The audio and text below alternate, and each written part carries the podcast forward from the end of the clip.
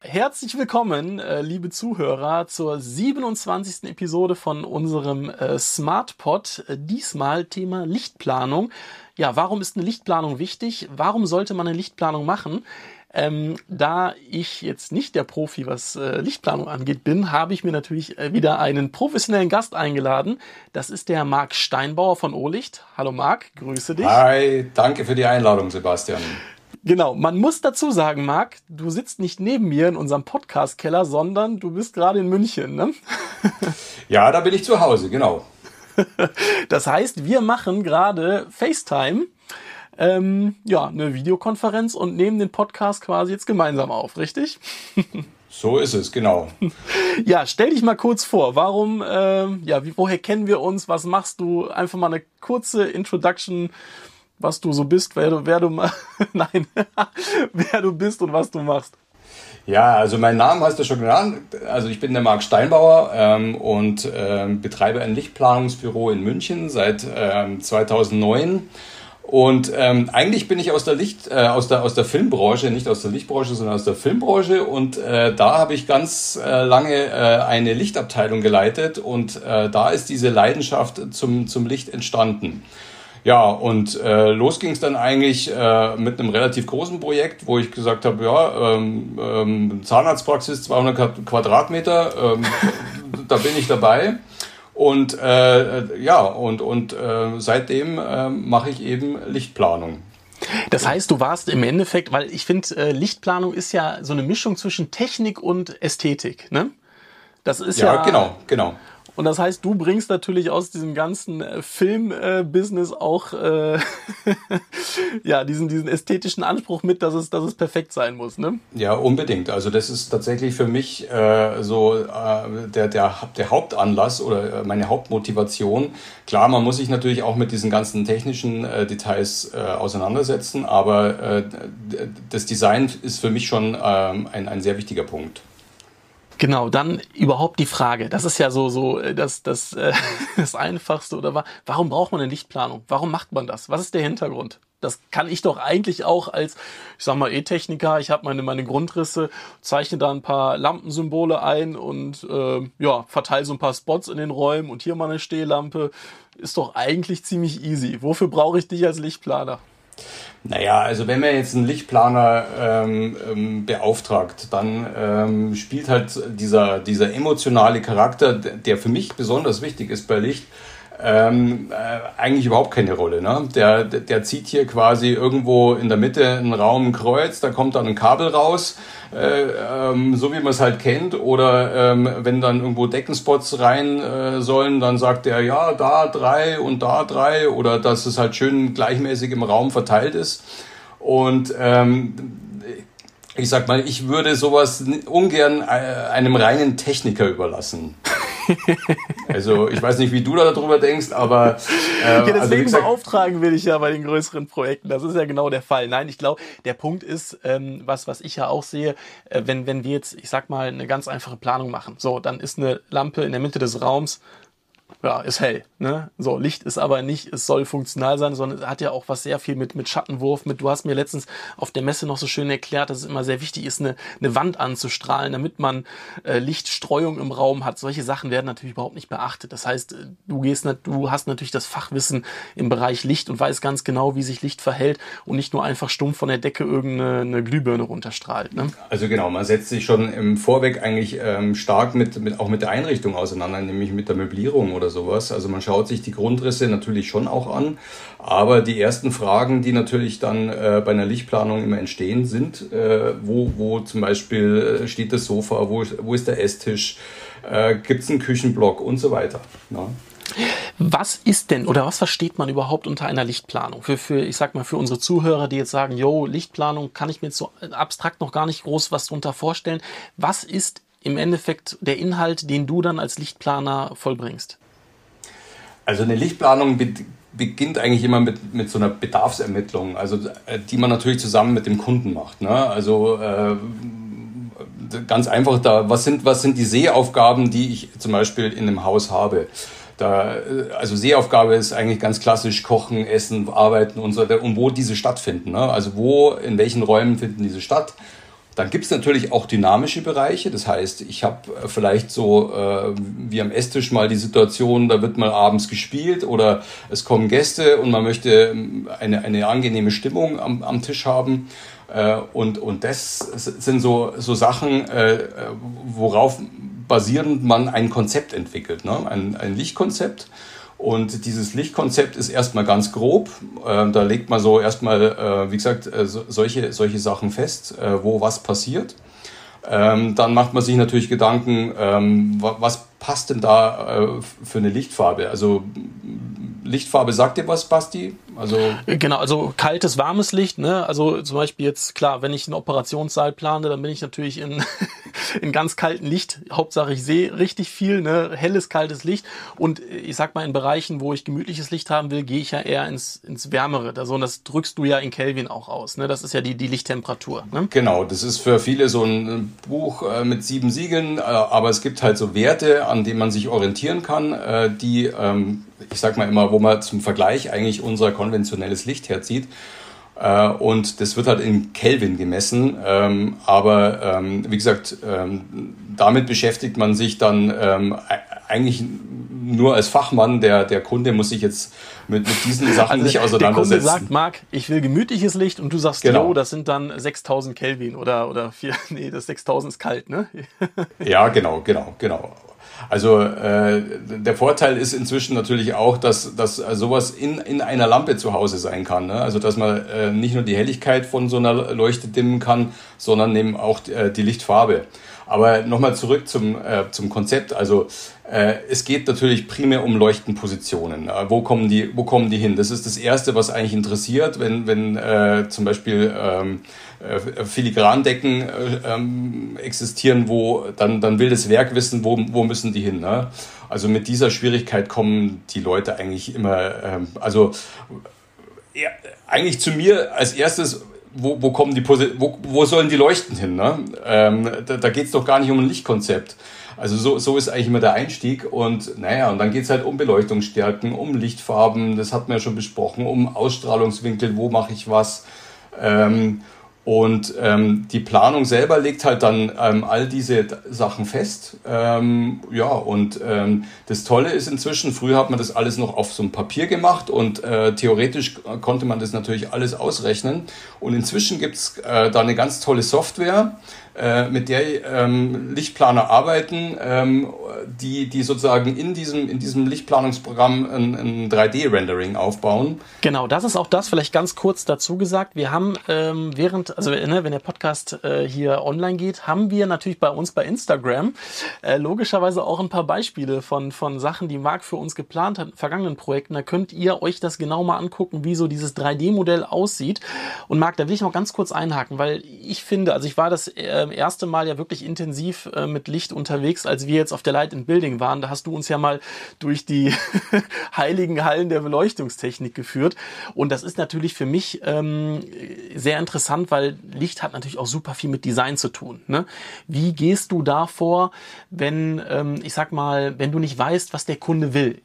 Ne, ist das im Endeffekt erstmal so ein, hör mal, stehst du auf Bauhausstil, stehst du eher auf klassisch, auf Kronleuchter, weil es, es gibt ja so viele unterschiedliche Konzepte, die man da fahren kann, weil ein Spot in der Decke ist natürlich ähm, erstmal da, der ist aber, es gibt verschiedene Bereiche. Ne? Es gibt ja dieses Dekorative, dann das Architektonische und, wie heißt das andere? Ähm, Funktional. Funktional, genau. Das heißt, das ist ja auch so ein Punkt, den du vorher dann auch mit unseren Kunden abklopfen musst, in welche Richtung sowas gehen soll. Genau, genau. Also ähm, man setzt sich natürlich ähm, ganz am Anfang von, von so einem Konzept auch mit, der, ja, mit dem Einrichtungsstil des Kunden auseinander und auf, auf, also auf Basis dieser äh, äh, Möblierungen oder sowas, äh, äh, sage ich mal, hat man, hat man dann so sein Repertoire an, an Leuchten, die, die da dazu passen. Ne? Mhm. Und ähm, das ist aber jetzt, wie gesagt, neben dem, also eigentlich ist es erstmal, man legt das Grundlicht fest, ne? Und dann schaut man, dass man diese Architektur in irgendeiner Weise äh, weiter strukturiert. Also für mich ist Licht immer so äh, eine weitere Dimension eigentlich der Architektur, weil man Räume dann damit auch strukturieren kann. Ne? Ähm, und, mhm. und dann on top kommt eben dann dieses dekorative Licht, wo man sagt, äh, eine Leuchte hat ja äh, selber auch irgendeinen Charakter, ne? irgendeine Lichtwirkung, die, die auf einen, auf einen auch einen Einfluss hat. Und ähm, das, das muss natürlich dann aber auch wieder zum Einrichtungsstil des Kunden passen. Also ist im Endeffekt, sage ich mal, der Unterschied zwischen diesem klassischen 2D-Lichtplan, wo du eben sagtest, jo, das kann man einfach per Hand zeichnen, man hat dann eventuell Abstrahlwinkel, äh, weiß, wie viel Licht auf welche Fläche trifft und zu einer 3D-Planung das, dass du im Endeffekt schon siehst, wie es nachher wirkt, ja, wie, wie die Lichtstimmung ist und du auch schon, ich sag mal, dekorative Beleuchte oder Leuchten im Haus neben deinen Möbeln äh, erkennen kannst. Ne? Ja, genau, genau. Also man bekommt im Grunde genommen ein, ein optisches Ergebnis ähm, seines Projekts ähm, am, Ende, am Ende des Tages, genau. Wie genau ist denn so eine Planung? Also ich sag mal, wenn, wenn du das am Rechner simulierst, ähm, ist das dann so, dass du wirklich die reellen Werte von so einer Lampe übernimmst? Oder ist es dann so, nachher, ups, ist ja doch gar nicht so hell wie, wie in meinem 3D-Rendering, äh, was ich da mal entwickelt habe? Vielleicht fehlen Spots, habe ich die übersehen oder ist das äh, schon genau und ich kann mich darauf verlassen? Also die Software ist, ist ähm, schon sehr extrem genau, äh, was, was auch diese Berechnungen angeht. Also die Software ist schon mal sehr genau in der, in der Strukturierung, weil ich, ich sozusagen ja diese Grundrisse, die ich vom Architekten bekomme, komplett importiere. Das ist dann auch komplett maßstabsgetreu, äh, was natürlich dann auch wieder Vorteile in der Richtung bringt.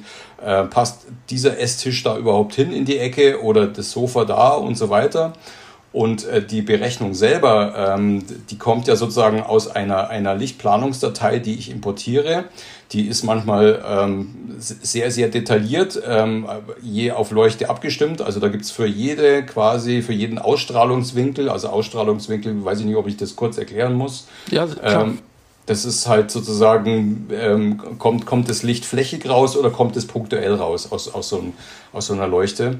Ähm, und da gibt es dann zum Beispiel für, für jede äh, ähm, Abstufung ähm, des Ausstrahlungswinkels gibt es eine eigene Datei. Ne? Und mit der ähm, weiß ich ganz genau, wenn ich zum Beispiel auch äh, eine berechnende Fläche in, in diesem Modell habe, wie viel Lux kommen unten an. Ähm, Lux ist äh, die, die, die Einheit äh, ähm, auf, auf, also an Beleuchtungsstärke auf einer Fläche.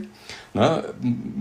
Nur ganz kurz, äh, wenn, man, wenn man von Lumen spricht, dann ist es quasi äh, die, die äh, Lichtstärke, die in eine bestimmte, in eine bestimmte, also von, von so einem Leuchtmittel ausgeht. Ja? Und, ähm, und Lux ist das, was unten ankommt. Okay, das heißt, da gibt es wahrscheinlich Vorgaben, dass du natürlich am Arbeitsplatz eine andere Lichtstärke hast als in Wohnräumen und das ist natürlich dann auch so ein Faktor, den, den du einfach weißt und dann mit in die Planung einbringst. Ne?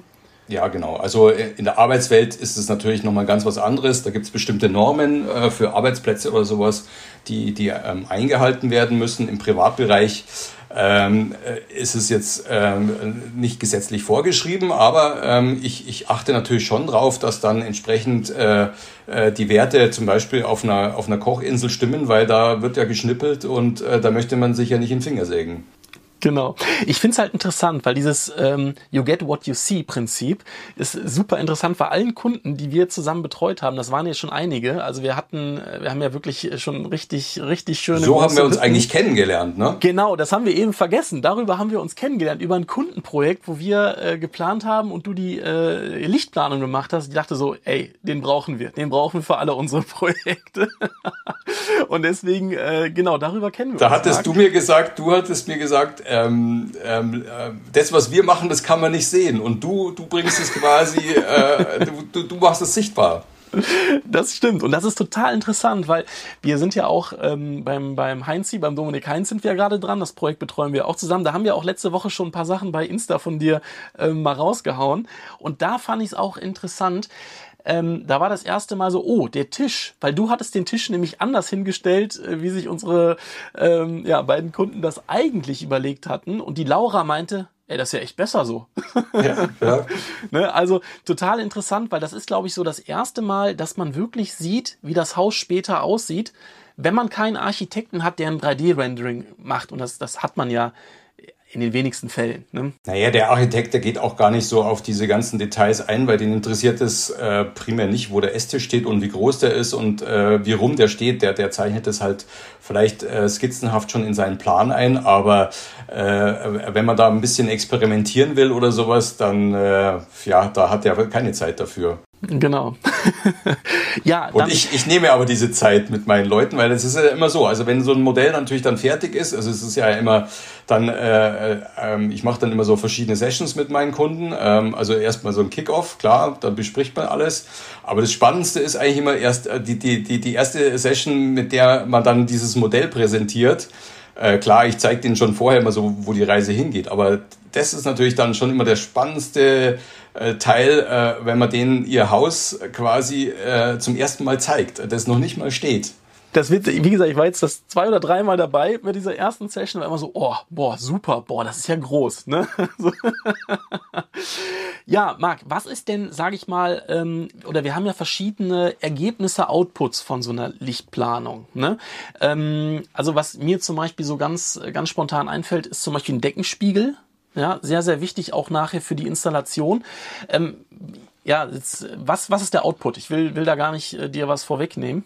Ja, also klar, der, der, der, ähm, ich sag mal in Anführungszeichen Deckenspiegel, ähm, äh, der, der ist ja wichtig, dass der Elektriker weiß, wo was hinkommt. Ne? Ähm, äh, richtiger, ein richtiger Deckenspiegel ist es in dem Sinne nicht, aber es ist eine, auf jeden Fall äh, das, was, was Licht angeht, äh, äh steckt in diesem Deckenspiegel oder in dieser Planung alles drin. Also eine Vermaßung, wo kommt was hin, äh, wie groß, wie, wie, wie, wie, sind die Einbautiefen, ganz wichtig. Genau. Ja? Also wirklich ähm, mit Abmessungen von wegen drei 35 Zentimeter von der Wand entfernt fängt die Schiene an, dass das im Endeffekt gar kein Spielraum ist für Fehler, sondern es, es nachher auch dann so umgesetzt werden kann, wie du es in dem visuellen Modell erstellt hast. Ne? Ja, ich möchte nicht oft äh, wissen, wie oft es vorkommt, dass man dann plötzlich da einen Einbauspot an die Stelle reinmachen will und dann passt der nicht rein, weil der nicht, weil, weil die Decke nicht tief genug ist. Ne? So, solche, solche Probleme, die kann man vorweg fangen. Also man kann auch echt, also ich sag mal, Lichtplanung spart Geld, definitiv, weil das kann, das kann, äh, wenn man sich frühzeitig damit beschäftigt, echt ein Benefit sein.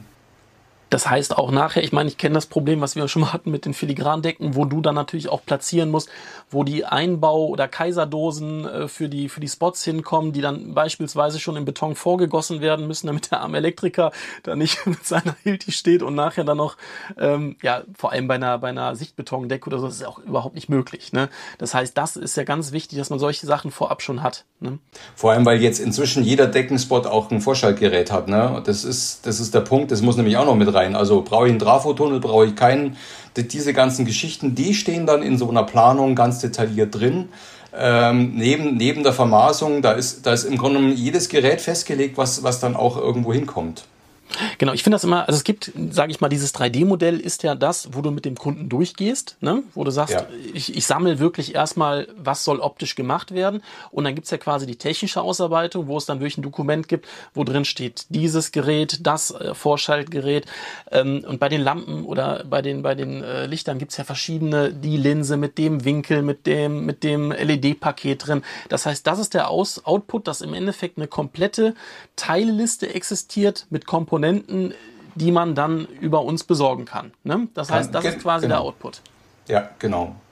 Und das, und das, also das ist tatsächlich auch nochmal äh, erwähnenswert, also ähm, dass das nämlich pro Lichtkreis sogar ähm, ähm, aufgeführt wird. Also ein stinknormales PDF und da steht Lichtkreis und was alles an Komponenten äh, äh, zu diesem Lichtkreis dazugehört. Ähm, und bestenfalls ähm, läuft es sogar so, dass ähm, diese, ganzen, diese ganzen Packungen, die dann sozusagen ähm, auf die Baustelle kommen, alle einen kleinen Aufkleber haben, wo komme ich hin und in welchem Lichtkreis bin ich zu Hause. Das bereitest du ja schon vor, weil das ist nämlich auch ganz wichtig, wenn wir über Lichtkreise reden, auch wenn wir später dann in die Programmierebene gehen. Deswegen läuft das ja auch Hand in Hand. Das heißt, du bereitest mit dem Kunden ja quasi vor, wie es aussehen soll. Und wir müssen das, das, was man da nicht sieht, was ich mhm. ja so eben gesagt habe, oder was du gesagt hattest, ähm, wir müssen das natürlich dann auch in unsere Lichtszenen integrieren. Das heißt, wenn wir nachher eine Lichtszenensteuerung haben, wissen wir ganz genau, was hast du dir vorher mit dem Kunden überlegt, wie soll das aussehen? Da musst du aber erklären, was eine Lichtszene ist, oder soll ich das machen? Ja, dann mach du das. das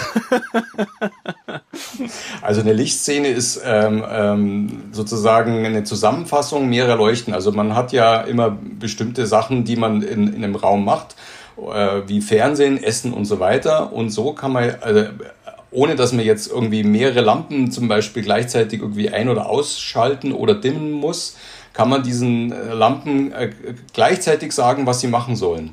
Genau. Ne? Das und, ist, das ähm, ist, ja. und, und, und, und daraus entsteht eben eine Szene ähm, und äh, die kann natürlich auch äh, farbig verlaufen oder äh, also hat natürlich verschiedene Komponenten, Dimmung, Farbe und so weiter. Und äh, die kann ich dann sozusagen mit einem, mit einem äh, Tastendruck kann ich die sozusagen schalten. Marc, besser hätte ich es nicht erklären können, weil das ist nämlich der Punkt, und das machen wir nämlich eben nicht, wie es konventionell ist. Ich habe sechs Lampen in einem Raum und habe sechs Schalter. Das gibt es nicht. Gerade wenn man komplexere Lichtinstallationen hat, will man diese ja auch in Komposition setzen. Und das ist genau das. Genau. Ähm, ja, dann hatte ich das vorhin schon mal ganz kurz angerissen. Es gibt verschiedene Arten der Beleuchtung. Ne? Architektonische Beleuchtung, dekorative Beleuchtung und funktionale Beleuchtung. Ähm, ich dachte früher mal, ihr Licht ist Licht. Was ist da, sage ich mal, der, der Unterschied? wann verwendet man was und was ist wichtig oder wo kann ich eventuell... Äh, erklär einfach mal. Also ich würde mal sagen, äh, man, darf das, man darf das eigentlich alles zusammen äh, gar nicht trennen, sondern es gehört alles zusammen. Ne?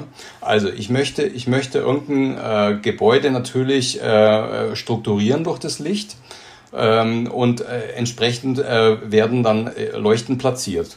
So, also das ist quasi äh, erstmal, ich, ich nenne es oft auch Grundlicht, wobei das nicht immer nur Grundlicht ist, sondern ich kann ja da auch Sachen in Szene setzen von der Architektur selber. Architektur meinst du jetzt Außenbeleuchtung oder auch innen? Auch innen, auch innen. Also es äh, Treppe zum Beispiel. Eine Treppe muss immer in meinen Augen äh, in einer gewissen Weise inszeniert werden. Ne? Dass ich weiß, es bietet dann auch eine Art Orientierung. Wo geht's zum Beispiel irgendwie in den ersten Stock rauf? Ne? Deswegen äh, setze ich da auch immer gerne einen Fokus äh, ähm, auf den Treppenfuß oder sowas. Mhm. Ne? Das ist für mich dann auch diese architektonische äh, Komponente. Und ähm, funktional hat auch jeder. Jeder hat äh, verschiedene Funktionen, egal ob jetzt im, im, im Gewerbe oder im Privatbereich, äh, möchte ich ja verschiedene äh, Funktionen mit dem, mit dem Licht ähm, ähm, ausführen. Ne? Also, also zum Beispiel Kochen, den Essen, Arbeitsplatz Fernsehen. Erhellen, ne? Genau, zum Beispiel ja. sowas, genau. So, und dekorativ hatten wir ja vorher schon gesprochen. Also da geht es ja darum, dass es halt einfach Leuchten gibt, die einen eigenen Charakter haben. Ne? Also eine Occhio beispielsweise, die genau, über dem genau. Esstisch als drei Ringe hängt. Das ist so der klassische, die dekorative Beleuchtung. Ne? genau, genau. Also die, die, die ähm, hat halt eine gewisse Lichtwirkung, äh, die natürlich ins Gesamtkonzept passen muss. Und ähm, das spielt auch äh, natürlich ähm, im, im Gewerbe als auch im privaten Bereich eine große Rolle. Also man kann diese drei Komponenten nicht trennen, sondern die gehören eigentlich zusammen und die finden auch alle Anwendung. Jetzt reden wir sehr viel über Licht und das hört sich, Lampen sind immer teuer. was, sag mal, was für Kosten kommen auf mich zu? Also ist ja klar, wie bei uns im Smart Home, es gibt einen KNX-Taster für, für 50 Euro, ich kann mir aber auch einen Basalte in Fairforget für über 300 Euro holen. Wie verhält sich das beim Licht? Also was ist, sage ich mal, so, was man ausgeben muss, äh, bis, ich glaube, Open End ist ja sowieso äh, wie immer, ne? Äh, klar, klar, ähm, was das Licht kostet, ist, ist äh, sozusagen der eine Teil, aber ich meine, ich fange vielleicht mal auf der anderen Seite an, was kostet, was kostet mich die Planung. Ne? Also ich habe einmal Plankosten ähm, und die sind ähm, einfach abhängig von der Architektur. Ne? Wie groß ist das äh, Projekt und ähm, dann, dann gibt es eben dann noch so, so, ähm, so kleine Sachen wie gibt es einen Luftraum, wie schaut das Dach aus und so weiter. Und ähm, diese Planungskosten, äh, die, die sind aber relativ leicht vorher festzulegen, weil das ist ein reines Handwerk. Ne? Also da, da macht man eine Analyse und, und schaut mal, wie, wie komplex alles ist und ähm, da, da, kann man dann, da kann man dann relativ genau sagen, was, was da auf einen zukommt. Ja. Beim Licht ist es genau wie das, was du jetzt gerade gesagt hast. Also es gibt halt ein unteres Limit. Ne? Also unter das gehe ich normalerweise nicht, weil ich möchte, ich möchte ja äh, schon ab einem gewissen Qualitätslevel äh, ähm, arbeiten. Und ähm, nach oben ist es natürlich, äh, ja, ich sag mal, fast, fast grenzenlos. Ne? Also was man da alles reinpacken Ich sag mal, kann. was, was ja immer schön ist, was, ich sag mal, wenn man, wenn man jetzt Mittel, was heißt Mittelklasse? Wenn wir eine Lichtplanung machen, sind wir eigentlich schon immer auch im, im hoch oder hochpreisigeren Segment, sind wir im Premium-Segment, auch was Smart Home angeht. Was ist denn so, wenn man sagt, man, man will ein bisschen was Schickes haben? Man muss jetzt nicht eine Floß, man muss keinen Occhio haben, sondern ich sag mal so eine, so eine, so eine gute, solide Basis. Was gibt man dafür aus für so ein Haus? Ungefähr. Also ich sag mal, es geht 180 Quadratmeter. Ja, also ich sag mal, das geht so ungefähr bei 20.000 Euro netto los. Ne? Und, und äh, an, an, ich sag mal, äh, wenn es dann wirklich besonders schick werden soll, da sind wir dann eher so bei, bei 30.000. Okay, aber das ist ja mal eine Zahl, mit der man, mit der man kalkulieren kann. Ne? Ja, also wir, wir haben, wir, also es ist auch immer eine Frage, wie die Anforderung ist. Es ist ja auch oft so, ich sag, man muss sich ja jetzt im Keller keine Designerleuchte hängen. Und ja. ähm, da bin ich, da bin ich jetzt auch kein äh, Freund von Perlen für die Säue, sondern man muss halt die schönen Bereiche sich rauspicken und äh, so, so sich auch an dieses ganze Budgetthema rantasten, weil das ist für alle schwer. Das ist, ich, ich habe äh, selten jemand, der genau weiß, was er, was er haben möchte und wie viel er dafür ausgeben möchte es gibt ja auch eine sehr breite Palette von Herstellern. Ne? Also wir hatten ja zum, bei einem Kunden, den wir gerade aktuell planen, ging es ja um Schienensystem, wo auch wirklich viele äh, Bilder beleuchtet werden sollen. Und da kannst du ja, ich sag mal, von bis, ne? ich glaube, da hatten wir am Anfang mit Floß mal äh, kalkuliert, dann war jetzt zum Schluss Archimede, was war das? Äh, Artemide. Da? Art, genau, Artemide. Das, es gibt, das heißt, wir können verschiedene Funktionen auch mit verschiedenen Herstellern, verschiedenen Preisklassen darstellen. Ne? Genau, genau. Also da gibt's verschiedene Ranges, also wo man, wo man sozusagen ähm, ja am Anfang schon mehr eine Benchmark festlegen muss. Aber ähm, ja, also ähm, das muss nicht, das muss nicht immer die totale Luxusklasse sein. Ja. Thema Technik, da würde ich auch mal gerne ein bisschen, weil ne, du bist der Profi, da würde ich auch mal gerne so ein paar Sachen fragen. Stand der Technik, LED oder konventionell? Macht man überhaupt noch konventionelle äh, HQI, Halogen oder ist, ist, ist es überhaupt nicht mehr in? Man sagt, ist eigentlich alles LED. Was ist, wie ist so der aktuelle Stand? Also ganz einfach, nein, weil ab jetzt verboten. Also wir sind jetzt, wir sind jetzt, wir sind jetzt quasi in der letzten Phase. Das ging 2009 los ähm, mit dem ersten Glühlampenverbot und äh, dann war ein Riesenaufschrei äh, äh, von allen. Alle haben äh, ähm, Birnen gehortet im Keller. Stimmt, genau, ja. und ähm, ja, und äh, dann, dann hatten wir einen ganz, ganz furchtbaren Exkurs, ganz kurz in diese Glühsparlampenphase. Also oh, die, das war furchtbar, dieses ah, furchtbare Licht, ja. Boah, Aber da war die LED-Technik auch noch nicht so weit. Ich meine, das ist ja auch immer das Schöne. Ich bin ja ein Freund von, von Innovationstreibern und ich glaube, das war ein sehr gutes Beispiel, wie die Politik es diesmal eigentlich, ich sag mal, der Brechstange geschafft hat, die LED-Technik nach vorne zu bringen. Ja, also, also dahinter stand ja eigentlich diese, diese Energiesparpolitik. Äh, ähm, ne? Also das war ja sozusagen der Hintergedanke. Ähm, aber und, und es war ganz mit LED am Anfang auch ganz furchtbar. Ne? Also die, die konnten, die waren halt äh, eiskalt, ne?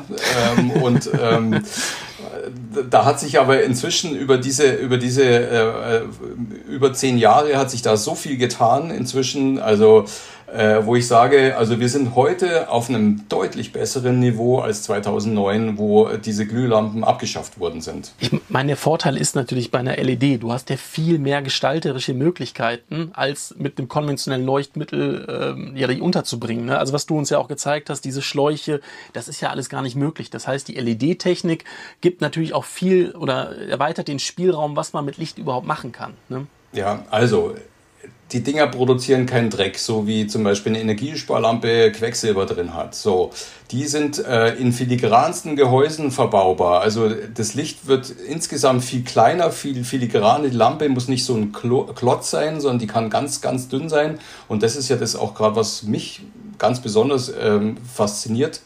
Ähm, und ähm, und äh, man spart extrem viel Energie damit. Das ist halt, äh, also äh, die Stromrechnung wird halt definitiv kleiner werden. Es gibt aber auch ein ganz, äh, nennt sich Rebound-Effekt, weil ja Licht jetzt nicht mehr teuer ist, beziehungsweise nicht viel Strom verbraucht, nämlich einfach ganz viele. Ne? Und das ist genau dann wieder kontraproduktiv, weil da, wo ich früher nur ein Licht in der Mitte habe, habe ich jetzt auf einmal zehn Lichtkreise, weil ist ja LED und kostet nichts. Also das, wie gesagt, ja, das heißt Rebound-Effekt. Ja. Das ist sehr, sehr interessant. Also okay. da gibt's äh, irgendwann Break-Even, wo man sagt, jo, jetzt ist Licht so günstig, kostet ja nichts und ich nehme es einfach inflationär rein und dann habe ich auch nicht mehr viel gespart. Und was ja bei LEDs, ne, wie gesagt, nur ganz kurz ähm, am Rande, ich habe natürlich auch Vorschaltgeräte, die die Standby-Verbräuche haben. Also gibt auch ein paar Sachen, wo man ein bisschen drauf achten sollte wenn man zum Thema Energiesparen spricht, aber da machen wir noch mal einen eigenen Podcast drüber. Äh, von daher brauchen wir das gar nicht jetzt weiter vertiefen. Alles klar. ähm, Dali oder konventionell? Vielleicht ja. Dali erstmal, was ist Dali? Ist das ein Künstler oder? naja, Dali, Dali ist eigentlich, äh, heißt Digital Addressable Lightning Interface. Ähm, ähm, man muss sich das so vorstellen, also wenn, wenn jemand weiß, wie ein Netzwerk funktioniert, ich kann quasi jeder Leuchte eine eigene Adresse geben ne? und kann diese Adresse sozusagen dann auch ansteuern. Genau, das ist ein Standard, muss man sagen. Der ist weltweit. Das heißt, das ist jetzt nicht irgendwie hier Philips Hue da und irgendwas was eigenes, sondern DALI ist herstellerübergreifend ein Standard für Beleuchtungstechnik. Genau, genau. Also der ist, wird mehr oder weniger von her, jedem Hersteller, äh, der, der ähm, in, in dieser Richtung unterwegs ist, angeboten. Genau. Genau, vielleicht technisch ganz kurz. Das heißt, wenn ich eine konventionelle oder wenn ich ein Licht ansteuern will vom, vom Smart Home aus, habe ich eine Leitung vom Schaltschrank zum Leuchtmittel. Und das muss ich logischerweise für jede machen. Das wäre konventionell. Ne? Bei DALI habe ich quasi eine Leitung, ein fünf, fünfadriges Kabel, Strom plus den DALI-Bus. Nun, das heißt, ich kann mit einer Leitung ganz viele Lampen versorgen und auch so adressieren. Das heißt, der Verkabelungsaufwand ist viel geringer. Viel geringer und ähm, ja, also äh, die, diese Inszenierung oder diese Zusammenfassung der Szenen, das ist äh, tatsächlich auch nicht ganz trivial bei konventionellem Licht. Genau, das heißt, ich habe eine digitale Kommunikation, das heißt, gerade was Dimmen angeht, was Farbtemperatur angeht, Helligkeiten, bin ich mit DALI natürlich wesentlich besser aufgehoben, als wenn ich es konventionell mache. Ne? Weil bei DALI ist es ja auch so, das Leuchtmittel ist auf das Vorschaltgerät abgestimmt. Bei konventioneller Dimmung beispielsweise habe ich ein Leuchtmittel, LED und habe einen konventionellen Phasenabschnitt oder Phasenanschnittdimmer. Und dieses Matching muss nicht unbedingt perfekt sein. Ne? Und das ist bei DALI natürlich anders, weil die Hersteller ganz genau wissen, wie das Licht gedimmt wird und die Dimmkurven in diesem EVG hinterlegen können. Ne? Genau. Und äh, was man da vielleicht noch dazu sagen muss, dass DALI deutlich präziser nach unten dimmen kann. Also ähm, eine, eine konventionelle LED-Dimmung äh, die hört im, im, im Vergleich zum konventionellen Licht bei ungefähr 10% auf. Also wenn, wenn eine äh, LED-Leuchte auf, auf 0% gedimmt ist oder auf 1%, dann, dann empfinden wir das so wie äh, 10% von früher von, von so einer mhm. Leuchte. Ne? Und das geht bei DALI tatsächlich noch besser. Also auch, auch die Dimmstufe, also die, die, diese Abstufung ist viel feiner bei DALI. Wann nehme ich DALI, wann nehme ich konventionell? Ist das, gibt es da eine Faustregel? Also bei uns ist es immer so, wenn, wenn eine Lichtplanung äh, mit dabei ist, dann sagen wir, es muss DALI sein, weil es einfach, wenn Lichtplanung dann auch komplexeres Licht und wenn es quasi bei kleineren Häusern, wo Licht jetzt nicht die Riesenrolle spielt, machen wir es eher konventionell. Siehst du das ähnlich oder?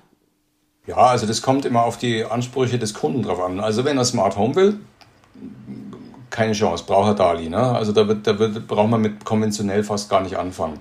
So, aber die, ähm, oft ist es halt, ähm, ja, ich sag mal, der Einstiegspunkt ist oft bei den Kunden ähm, einfach zu spät, um, um sich dann überhaupt noch zu entscheiden. Ne? Aber ja. ich, ich, ich gebe dir recht, also äh, die Größe des Objekts ähm, ähm, ist eigentlich die Entscheidung, ob ich Darlehen mache oder nicht klar, wenn ich irgendwann 400 Quadratmeter habe und dann wirklich jede Lampe einzeln ansteuern muss, dann habe ich natürlich irgendwann auch so einen, so einen baumdicken äh, Kabelstrang, der, der zum Schaltschrank geführt werden muss. Ne? Ja, ist natürlich genau. dann auch Oder nachher Mhm. Ja, sorry. Möcht, möchte ich zum Beispiel indirektes Licht irgendwo haben oder sowas. Ne? Das ist dann auch sowas, weil sowas muss auch immer irgendwie gedimmt werden. Ne? Und ja. ich möchte, ich möchte, ich möchte nicht 20 äh, Taste an der Wand haben. Das ist halt der Punkt. Genau.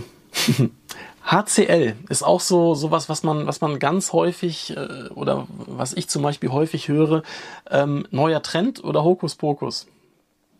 Definitiv kein Hokuspokus. Also es gibt ja. Vielleicht ganz äh, kurz äh, HCL. Ja. Vielleicht. Achso, Human-Centric Lightning, sorry, ähm, habe ich vergessen zu erwähnen. Also das ist ähm, einfach, dass sich Licht ähm, ähm, am, am Menschen orientiert und an, also nicht, nicht irgendwo an der Architektur, sondern dass erstmal der Mensch im Mittelpunkt steht und äh, das Licht für den Menschen da ist.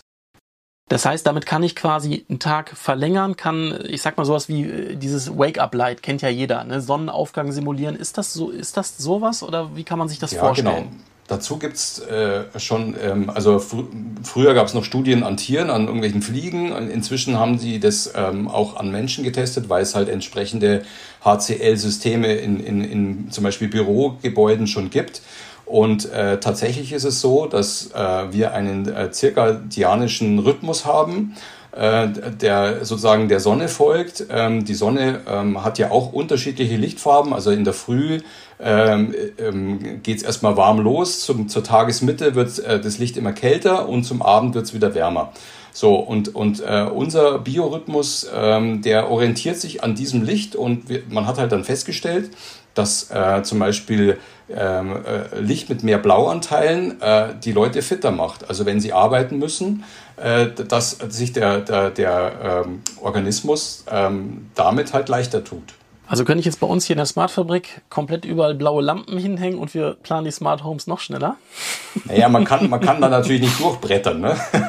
Also ich sage, ich gebe hier immer volle blaues Licht auf die Leute äh, und, und dann, und dann äh, arbeiten die wie die Zugpferde. Nee, also es ist, es ist natürlich so, dass man das ähm, schon ein bisschen auch ähm, ja, an, an unseren Rhythmus ähm, anpassen kann. Aber man kann zum Beispiel äh, in Räumen, wo kein Tageslicht da ist, kann man äh, natürlich schon dafür sorgen, äh, dass, dass äh, äh, die Arbeit ähm, einem leichter fällt. Ne? Und, und zu Hause ist es definitiv auch für mich ein Thema. Also, äh, weil ich möchte ja, ich möchte ja in der Früh nicht irgendwie mit gleißendem Licht geweckt werden, sondern ich möchte, ich möchte ganz smooth in den Tag gleiten. Ne? Und das, das schaffe ich dann, indem ich äh, erstmal mit, mit sehr warmem Licht anfange. Ich merke gerade, Marc, wir könnten zu diesem Thema, ne, zu diesem HCL und, und Tunable White äh, ganz eigenen Podcast nochmal machen. Ähm, lass uns das vielleicht ein bisschen abkürzen, weil sonst wird das doch etwas zu ausgiebig. Ähm, RGBW. Was sagst du dazu? Also meine Meinung ist ja, wir sind nicht auf dem Autoscooter. Ne? Ich bin ja ein äh, absoluter Feind von RGBW und, und bunten Lichtern in, in Wohnräumen, außer wenn ich vielleicht eine Bar habe oder keine Ahnung oder ein anderes Etablissement. Ähm, wie stehst du zu, zu buntem Licht? also RGBW, Rot, Grün, Blau, und weiß. Das ist der Punkt. Ne? Also das ist immer, ähm, ich sag mal, ähm, nämlich der wichtige Faktor. Also ich, ich, ich verplanen im Grunde überhaupt keine RGB-Sachen äh, mehr. Sonst würden wir auch nicht mehr mit dir zusammen. weil, weil, weil, weil da ist immer Karneval. Ne? Also da ist nämlich immer alles bunt. Klar, man kann natürlich alles zusammenschalten, es ergibt dann zusammen weiß.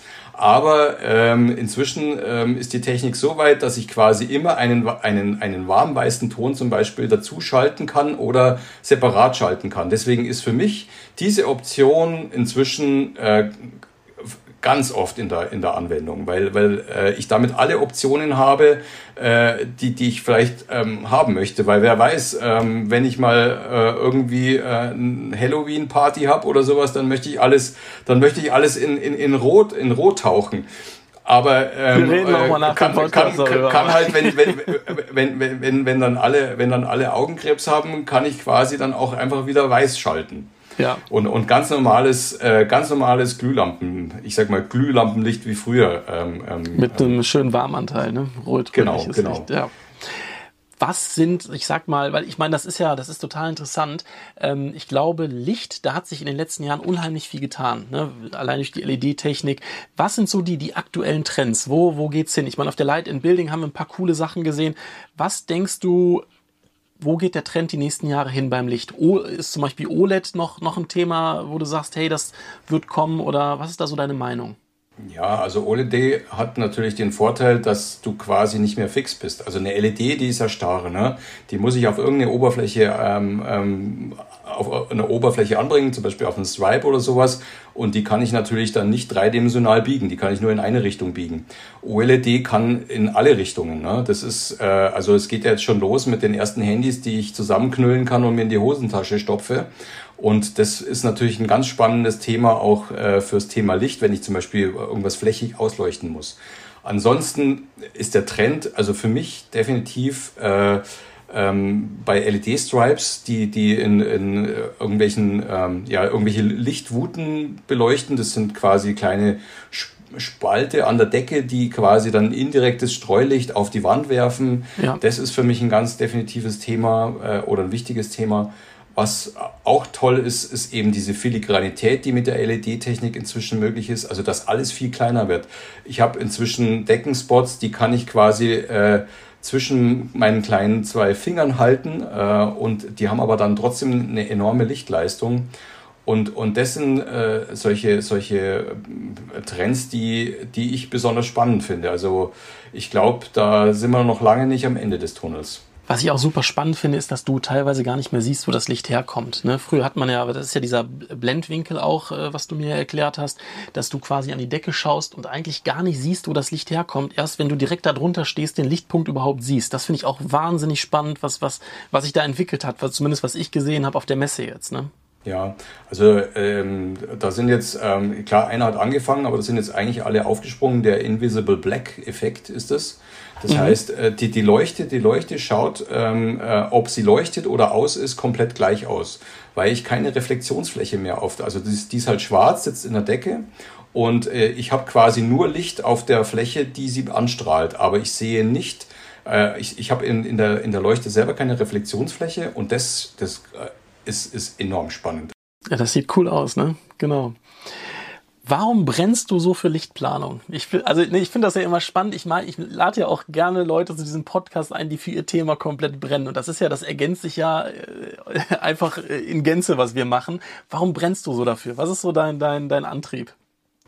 Also, wenn man das jetzt aus diesem Podcast irgendwie noch nicht entnommen hat, dann, ähm, also ich, ich finde es halt extrem spannend, mit, diesen, mit dieser Materie zu experimentieren. Also ich bin immer ein Tüftler und ich äh, gebe mich immer selten mit einer Lösung zufrieden, sondern ich muss immer äh, mindestens zwei oder drei Sachen ausprobieren, äh, ähm, und, und, und dann bewerten, was, was die beste ist. Ne? Und das ist das, äh, also da, da hilft natürlich jetzt auch diese neue Technologie ähm, mit, mit LED, ähm, da, da eben diese Experimente überhaupt durchführen zu können. Das wäre früher überhaupt nicht möglich gewesen. Und das ist das, ist das was mir unglaublich Spaß macht. Cool.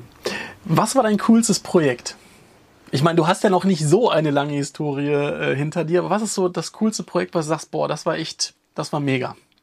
Naja, die Frage ist jetzt, ähm, ähm, wir haben ja auch ein paar so äh, Projekte gehabt, die dann tatsächlich nicht an den Start gegangen sind. Aber ähm, also ich sag mal, das, das äh, tatsächlich beste Projekt, das ich, das ich quasi von A bis Z durchgeführt habe, das ist hier sozusagen in München äh, in der Innenstadt äh, ein ein zweistöckiges Haus gewesen mit Wellnessbereich oben, äh, Fotostudio im Keller und so weiter, Pool im Garten, also äh, die ganze Palette. Das, das war schon sehr spannend. Äh, unser Projekt äh, äh mit äh, unserem ja, äh, ich weiß gar nicht, ob man den Namen sagen darf. Ja, der Heinzi, der, der. ja, da, da sind wir ja gerade dran.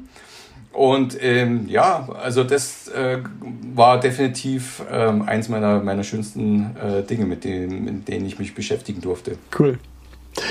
Was sollte man unbedingt vermeiden, wenn man jetzt nicht unbedingt einen Lichtplaner mit äh, ins Boot holt? Was sind so die größten Fails, wo du sagst, boah, ey, wenn ihr Licht äh, plant, wenn ihr Lampen kauft, was solltet ihr auf gar keinen Fall machen?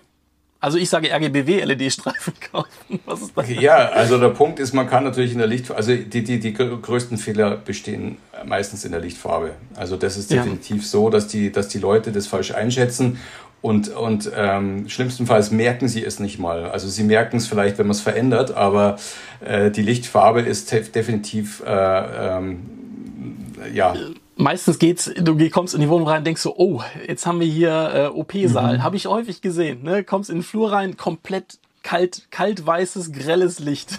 ja, genau. Und den zweiten großen Fehler, den man eigentlich machen kann, ist Blendung. Also dass die, dass die Leuchten blenden. Wenn man irgendwo reinkommt äh, und direkt in diese Lichtquellen reinschauen muss, äh, das ist definitiv auch so ein No-Go. Ähm, ähm, und ähm, klar, wenn man, keine, wenn man keine ordentliche Planung macht, dann muss man mit Affenschaukeln legen. Also, das, das wäre dann der dritte große Fake, keine vernünftige Planung machen. ja, genau, genau. Ja, Marc, mega, mega cool, super spannend. Ich, ich guck mal gerade auf die Uhr. Wie, also so einen langen Podcast haben wir schon lange nicht mehr aufgenommen. Ich glaube, wir hätten den auch noch locker das Doppelte äh, expandieren können, wenn wir jetzt auch noch um die ganzen Themen eingegangen wären. Ähm, ja, mega spannend. Ich glaube, wir haben jetzt mal in der Kürze der Zeit, die wir haben, äh, sehr, sehr viele Informationen ähm, vermittelt. Äh, hast du noch irgendwas, wo du sagst, haben wir vergessen, drüber zu sprechen, wäre noch wichtig? Oder?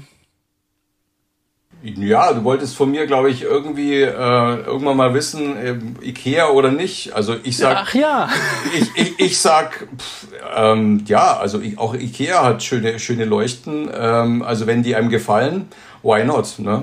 Stimmt, ich erinnere mich, da waren wir nämlich mit, mit, mit dem Sepp auf der Messe, meinte so, er mag, aber Ikea oder ja, das stimmt. hier? Ne? genau, genau, genau. Ja, cool. Weißt du was? Wir sind schon am Ende. Hat mir mega, mega Spaß gemacht. Vielen lieben Dank. Ähm, wir hauen den natürlich ähm, zeitnah raus und es gibt natürlich auch dann die Bilder bei Insta, damit man mal sieht, ja, was, was, was wir so zusammen gemacht haben. Alle, die Interesse haben, info at smartfabrik.de ne? oder wir machen noch einen Podcast zusammen. Können wir darüber reden? Können wir gerne machen. Jederzeit. Alles klar. Dann vielen lieben Dank fürs Zuhören und bis zum nächsten Mal. Macht's gut. Ciao, ciao. Ja, vielen Dank. Ciao.